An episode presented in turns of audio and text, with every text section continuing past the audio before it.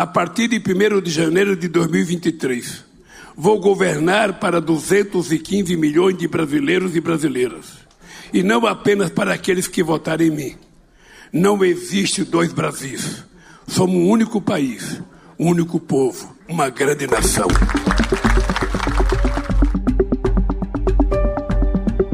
Após a sua vitória nas eleições presidenciais, Lula disse que essa não era uma conquista somente do PT, e sim de um amplo campo democrático formado para derrotar Jair Bolsonaro.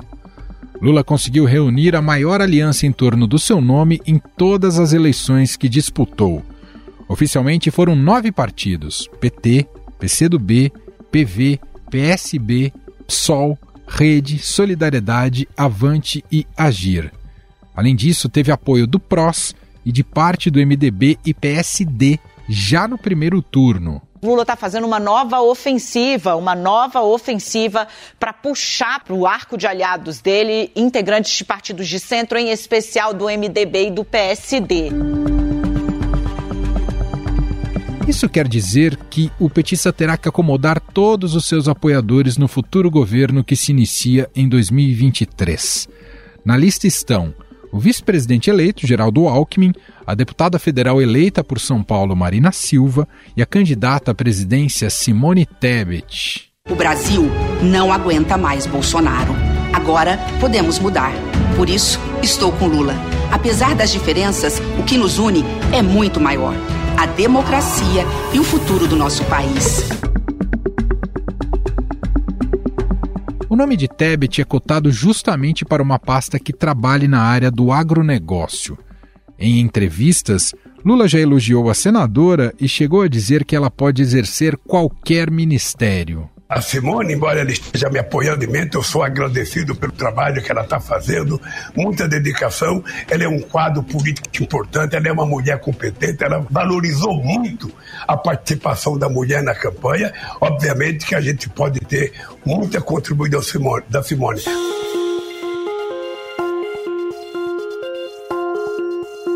Antes da eleição, o entorno do presidente já dizia que Alckmin não seria vice decorativo a expectativa de que o ex-governador de São Paulo assuma alguma secretaria ou até ministério.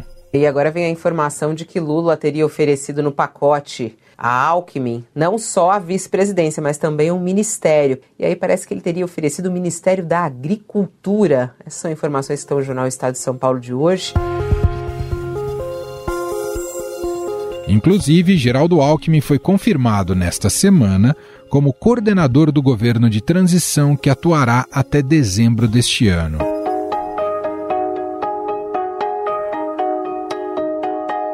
Petistas que saíram derrotados nas eleições deste ano também devem fazer parte do governo, como é o caso do ex-prefeito de São Paulo, Fernando Haddad, que perdeu o governo do estado de São Paulo. O Lula tem toda a liberdade para montar sua equipe. Olha, talvez poucas pessoas têm ideia da barra que ele vai enfrentar. Não é brincadeira. As ruínas que ele vai herdar. E eu espero que ele faça o que fez quando ganhou a eleição em 2002. Compõe uma grande equipe, uma equipe que represente o Brasil. Aloysio Mercadante e Glaze Hoffman também devem ocupar cargos de relevância. Os dois nomes já foram sugeridos para a Casa Civil com foco nas relações institucionais da presidência com o Congresso. Mercadante ocupou três ministérios diferentes durante a gestão de Dilma Rousseff: Educação, Casa Civil e Ciência, Tecnologia e Inovação. Glaze Hoffman também já ocupou a Casa Civil entre 2011 e 2014. A Gleice Hoffmann está fortemente cotada para ser chefe da Casa Civil, ser uma espécie de Dilma do Lula, como a Dilma foi é, nos mandatos do Lula. O Lula confia muito na Gleice Hoffmann, ela tem uma experiência administrativa muito forte, muito bem cotada para ser a chefe da Casa Civil.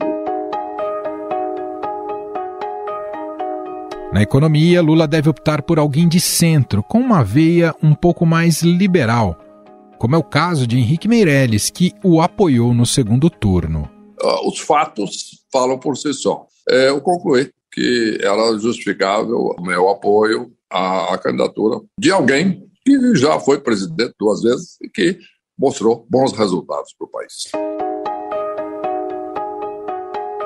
Armínio Fraga, que foi presidente do Banco Central no governo Fernando Henrique Cardoso, também é visto como um quadro técnico importante com trânsito no mercado financeiro. Meu nome é Armínio Fraga, eu sou economista. Eu vou votar no Lula no segundo turno. Esse é um voto de convicção. Esse voto espelha as minhas preocupações com o futuro do nosso país, da nossa democracia.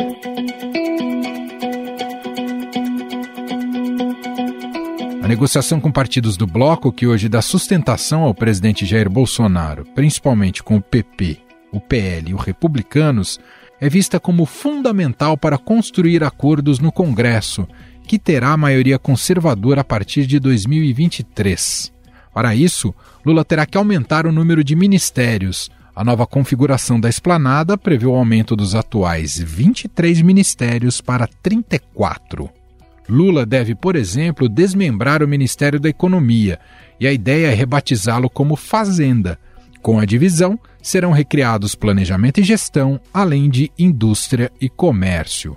Há projetos para refundar o desenvolvimento social e combate à fome, cultura, cidades, igualdade racial, pesca, direitos humanos e mulheres. O novo governo terá ainda o Ministério dos Povos Originários. Por que, que a gente não pode criar um ministério para discutir as questões indígenas? Da mesma forma, eu quero que vocês saibam, não sei quem, mas se prepare, porque alguém vai ter que assumir o ministério, não será um branco como eu, terá que ser um índio ou uma índia.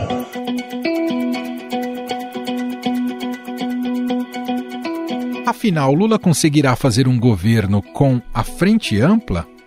Unir todos esses partidos em torno de um projeto vai reunificar o país? Sobre esses assuntos, vamos conversar com o professor e cientista político da FGV, Eduardo Green.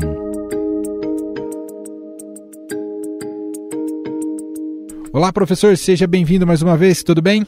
Olá, Emanuel, prazer estar mais uma vez com vocês e os ouvintes do podcast do Estadão. Professor Lula montou uma frente ampla para viabilizar sua eleição e foi bem sucedido, apesar da, da vitória muito apertada. E eu queria começar te perguntando como tornar essa mesma lógica de frente ampla uma premissa do novo governo, dado o passado hegemônico do PT. Essa é uma pergunta muito importante, Manuel, porque nós temos que considerar o futuro e o que nós ainda estamos vivendo. O que, que eu quero dizer com isso? A eleição esse ano ela foi muito atípica comparado com a história mais recente da democracia brasileira, na qual nós sempre tivemos partidos e candidatos que disputaram considerando as regras do jogo. Tem uma Constituição, tem uma regra eleitoral, tem um procedimento de escolha por meio da urna eletrônica e o vencedor aceita a derrota, cumprimenta o vitorioso e volta para a oposição. Em democracias, o mais provável é que se ganhe ou que se percam eleições. Não há resultado outro que não seja esse. Então, o vitorioso vai governar, o derrotado vai para a oposição. Só que esse ano, as eleições foram entre um conjunto de candidatos que partilham crenças similares com respeito à democracia e às regras do jogo, e um candidato claramente antissistema fazendo um enorme enfrentamento contra as instituições políticas, sobretudo a Corte Judiciária do Supremo Tribunal Federal, mais recentemente o Tribunal Superior Eleitoral, um presidente que fez enfrentamento contra todo o processo de respeito às regras da democracia. Portanto, nós tínhamos uma eleição entre um candidato antissistema e um conjunto de candidatos que defendiam a democracia. Bolsonaro foi derrotado na disputa à presidência. Mas os candidatos apoiados pelo Bolsonaro, ou bolsonarismo, se a gente quiser, não saíam enfraquecidos. Nós temos Tarcísio de Freitas eleito no principal estado da federação. Bolsonaro tem um forte aliado no estado do Rio de Janeiro. Bolsonaro tem um forte aliado no estado de Minas Gerais. Bolsonaro elegeu vários senadores identificados com aquilo que a gente poderia chamar do bolsonarismo mais raiz, Claro que o bolsonarismo deverá reduzir um pouco o seu tamanho agora, mas, considerando tudo isto, nós temos hoje no Brasil uma força política de extrema direita com apelo de massa, apelo público e que aceita os discursos golpistas, discursos em favor da volta dos militares e rechaça vários dos valores democráticos que nós achávamos que estavam consolidados no Brasil depois de 1988. Neste sentido, eu entendo que a única possibilidade da política brasileira caminhar para o centro, neste momento, é justamente Lula desenvolver um governo que reforce e mantenha lógicas de frente ampla que vigoraram no Uruguai, enquanto este agrupamento político esteve à frente do governo nacional até as eleições últimas que ocorreram, que elegeram Lacaille depois de quase 30 anos de domínio da frente ampla, ou uma lógica de concertação que existiu no Chile também durante muito tempo. Qual foi a compreensão desses dois tipos de agrupamentos? Eram grandes agrupamentos que, que tinham um leque ideológico muito grande, mas cuja compreensão era juntos somos capazes de nos opormos a uma alternativa política ainda pior. Então, a minha expectativa é sim que Lula tenha compreendido que é importantíssimo, nesta conjuntura histórica, produzir um governo de centro, que vá além, inclusive, não só do PT, mas dos seus aliados históricos mais tradicionais, por assim dizer, do PSB, do PCdoB, da Rede, do PSOL e, eventualmente, até do PDT. Neste sentido, o primeiro movimento estratégico de Lula foi acertado. Ele trouxe Alckmin para ser seu vice-presidente. Ele acaba de nomear Alckmin para ser o coordenador da transição. Essas são sinalizações que nós temos que acompanhar e compreendê-las. Elas podem estar a indicar que Lula compreendeu que, nesse momento, um governo que venha a reproduzir o que você bem colocou, que são as tendências eh, hegemonistas do PT, é o caminho para iniciar o fracasso de uma frente ampla. E a extrema-direita está à espera disso, porque a extrema-direita se mostrou nesta eleição e tem se mostrado muito unificada. E nós temos eleições municipais daqui a dois anos e a extrema-direita sabe que será uma oportunidade de conquistar mais espaços, não só em estados importantes da federação, como também em cidades importantes. A tendência, caso o Lula faça então essa opção por um governo mais de centro, a tendência, nesse, principalmente nos ministérios mais estratégicos, será por escolhas uh, um perfil mais político do que técnico, justamente para abarcar todos, essas, todos esses apoios e todo mundo que compõe essa frente do Lula? Eu acho que isso vai ter que ser analisado caso a caso. Né? Vamos dar aqui um exemplo é sabido e é certo que Simone Tebet vai ocupar um cargo no Ministério do Governo Lula. É muito provável que ela venha a ser ministra da Agricultura, como também ela tem pretensões de ser ministra da Educação. Bem, o Ministério da Educação sempre foi, sempre foi uma área onde o PT nunca buscou abrir mão de indicar um cargo afiliado ao partido. Talvez, nesse momento, seja necessário abrir mão deste cargo. Cargos como o do Ministério da Fazenda, que possivelmente vai ser recriado, ou que venha a ser mantido o nome do Ministério da Economia, eu tenho a impressão que, neste momento, tem pouco espaço para indicação de um cargo de natureza política.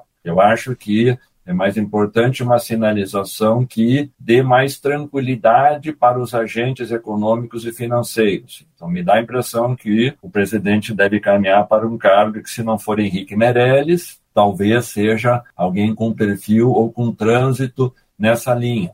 Por exemplo, há especulações de que Persuarida pode vir a participar do grupo de transição, justamente para dar um pouco de direcionamento de que Lula está definitivamente preocupado com a questão fiscal e quer ter um interlocutor com esses eh, setores. Outros ministérios podem vir a ter pessoas que são tanto tecnicamente competentes quanto politicamente também relevantes. Me refiro aqui a uma área que foi degradada pelo governo Bolsonaro, que é o meio ambiente. Mesmo que Marina Silva já tenha dado declarações de que não teria interesse em assumir ministério, talvez ela, ela possa vir a aceitar essa tarefa diante da repercussão extremamente significativa que essa pauta tem para a economia, para além da questão climática, para além da questão ambiental em si mesmo. Então, Acho que vai ser uma composição técnico-política, mas justamente por ser um governo de centro, que é o que eu acho que deverá se encaminhar. E ser, portanto, uma experiência nova para o PT, me dá a impressão que nós vamos costurar artesanalmente, por assim assim dizer, a escolha, a indicação de cada ministério que será muito ponderada, muito pensada, para que os cargos que ocupem cada ministério sejam não apenas representativos dos segmentos que vão representar, porque cada um deles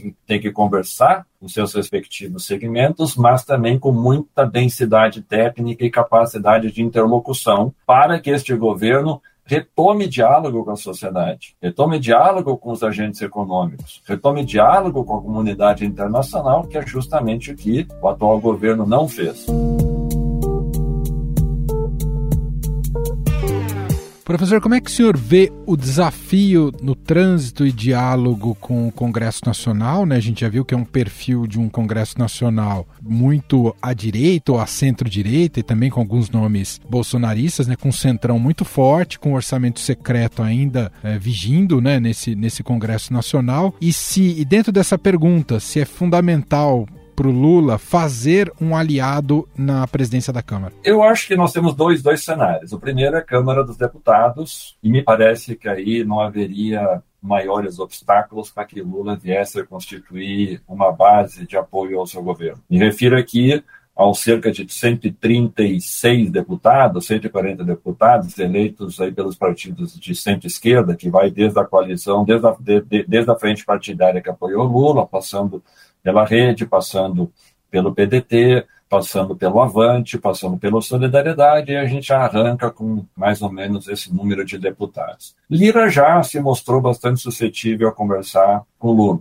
Então, nós temos aí mais deputados do PP. O PSD do Gilberto Kassab, muito provavelmente também deve abrir negociações com o governo Lula. Antônio Bivar, do União Brasil, já se colocou à disposição também do governo Lula para negociar um eventual apoio na coalizão de governo. E o mesmo pode ser dito também do MDB, justamente da presidenciável e possível ministra do governo Lula, que é Simone Tebet. Isso me faz crer que Lula poderia chegar aí, sem maiores dificuldades, a um número de 325 deputados. Não é suficiente para apoiar emendas constitucionais, mas é o suficiente para garantir governabilidade, o restante se negocia. Pelo menos eu acho que é possível ter essa base na Câmara dos Deputados. No Senado, o cenário é um pouquinho mais complicado. Né? Eu estimo que talvez, assim, sem fazer maiores esforços, Lula poderá chegar talvez a 34, 35 senadores. Quer dizer, seja, não é a maioria, né? Ele não teria maioria no Senado, pelo menos num primeiro momento. Acho que no caso da, do Senado,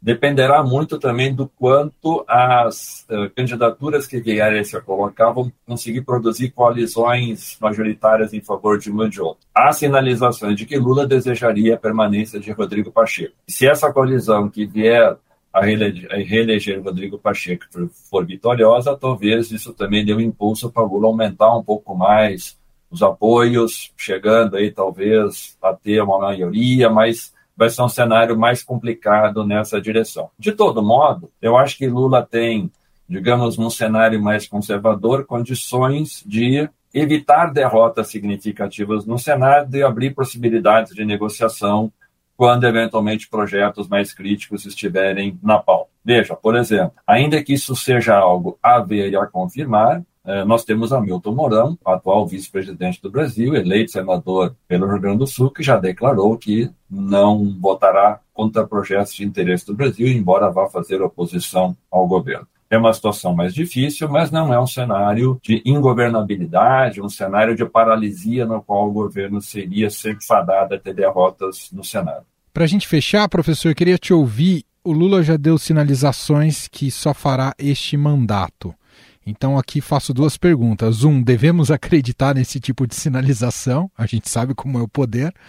E, e, a segunda pergunta acoplada a essa é como isso mexe, caso isso seja verdade, como isso mexe com a dinâmica do seu mandato, caso seja mandato único de fato? Eu, eu diria assim que eu estaria mais propenso a acreditar nessa declaração, embora você tenha toda a razão, o poder ele, ele chama mais poder, mas Lula estará com 81 anos daqui a quatro anos. Ele tem se mostrado muito vigoroso fisicamente, mas acho que as chances são, vão se reduzindo à medida que cada ano passa. Nós não temos no PT um sucessor natural para Lula. Talvez hoje a liderança política que mais desponte seria a de Fernando Haddad. Mas é preciso considerar que Fernando Haddad vem de três derrotas consecutivas. Prefeitura de São Paulo, a presidência da República em 2018 é bem verdade numa conjuntura muito difícil e agora em 2022, ainda que tenha chegado pela primeira vez o mais perto que o PT esteve de ganhar o governo do estado de São Paulo mas é hoje a principal liderança que poderia vir a substituir Lula. O que vai acontecer em 2026, eu acho que é muito produto da capacidade que este governo terá de se colocar como alternativa de centro. Ou, se os partidos que hoje estiveram na órbita do apoio a Lula e que ajudaram a elegê-lo, vamos estender isso até para o PDT, para o MDB, se essa frente rachar se ela não tiver condições de caminhar unida, há uma enorme possibilidade do bolsonarismo voltar mais fortalecido ainda para disputar as eleições em 2026. Então, quando Lula anuncia que não será candidato, a meu juízo, ele já fez este cálculo, ele já fez esta leitura. Se esta frente política não estiver unida em 2026, há uma enorme chance da extrema-direita que seguirá forte organizada voltar. Então, nesse sentido, o que eu acho que Lula está dizendo é, assumindo que de fato eu não terei mais condições de ocupar mais um mandato, por, por, limitações da sua idade, das dificuldades que isso pode significar, embora isso não possa ser em definitiva descartado, num cenário no qual ele faça um excelente governo e termine com popularidade próxima daquela que ele teve em 2010, no final do seu segundo mandato, pode ser que a realidade se imponha e ele acaba, ele acaba sendo um candidato que né, ninguém mais terá condições de sopor a ele. E finalizo dizendo que isso será importante porque a extrema-direita não vai desaparecer do cenário da democracia brasileira tão cedo. Então seria talvez arriscado a gente assumir que em quatro anos essa força política já terá reduzido o seu poder. Ela não terá reduzido o seu poder. Ela continuará forte aí.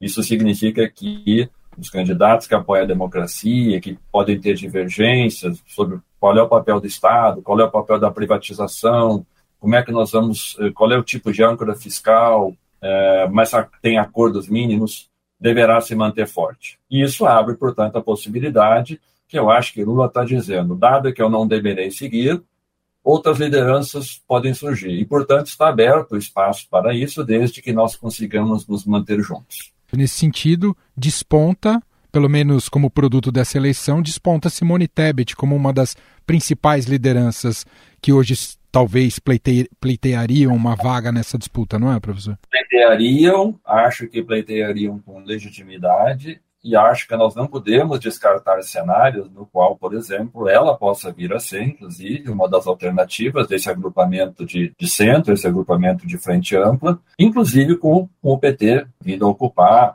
vice-presidência, por exemplo. Acho que não é um cenário impossível pensarmos em Simone Tebet como cabeça de chapa e Fernanda Haddad como vice-presidente, por exemplo. Uma mulher jogar como presidenta mais uma vez é uma sinalização positiva para a sociedade brasileira, as mulheres são a maior parte do eleitorado. Isso significa mudar, inclusive, a cultura política que nós temos machista no Brasil em relação à política. É um cenário, sim, que nós não podemos descartar. Muito bem, cientista político da FGV, Eduardo Green, mais uma vez, gentilmente aqui participando da nossa produção do nosso podcast. Obrigado, viu, professor? Obrigado, Emanuel. Sempre um prazer estar com vocês. Estadão Notícias.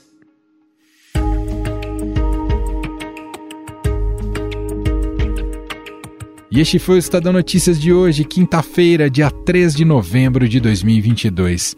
A apresentação foi minha, Emanuel Bonfim. Na produção, edição e roteiro, Gustavo Lopes, Jefferson Perleberg e Gabriela Forte. A montagem é de Moacir Biasi. Escreva pra gente no e-mail podcast@estadão.com. Um abraço para você e até mais.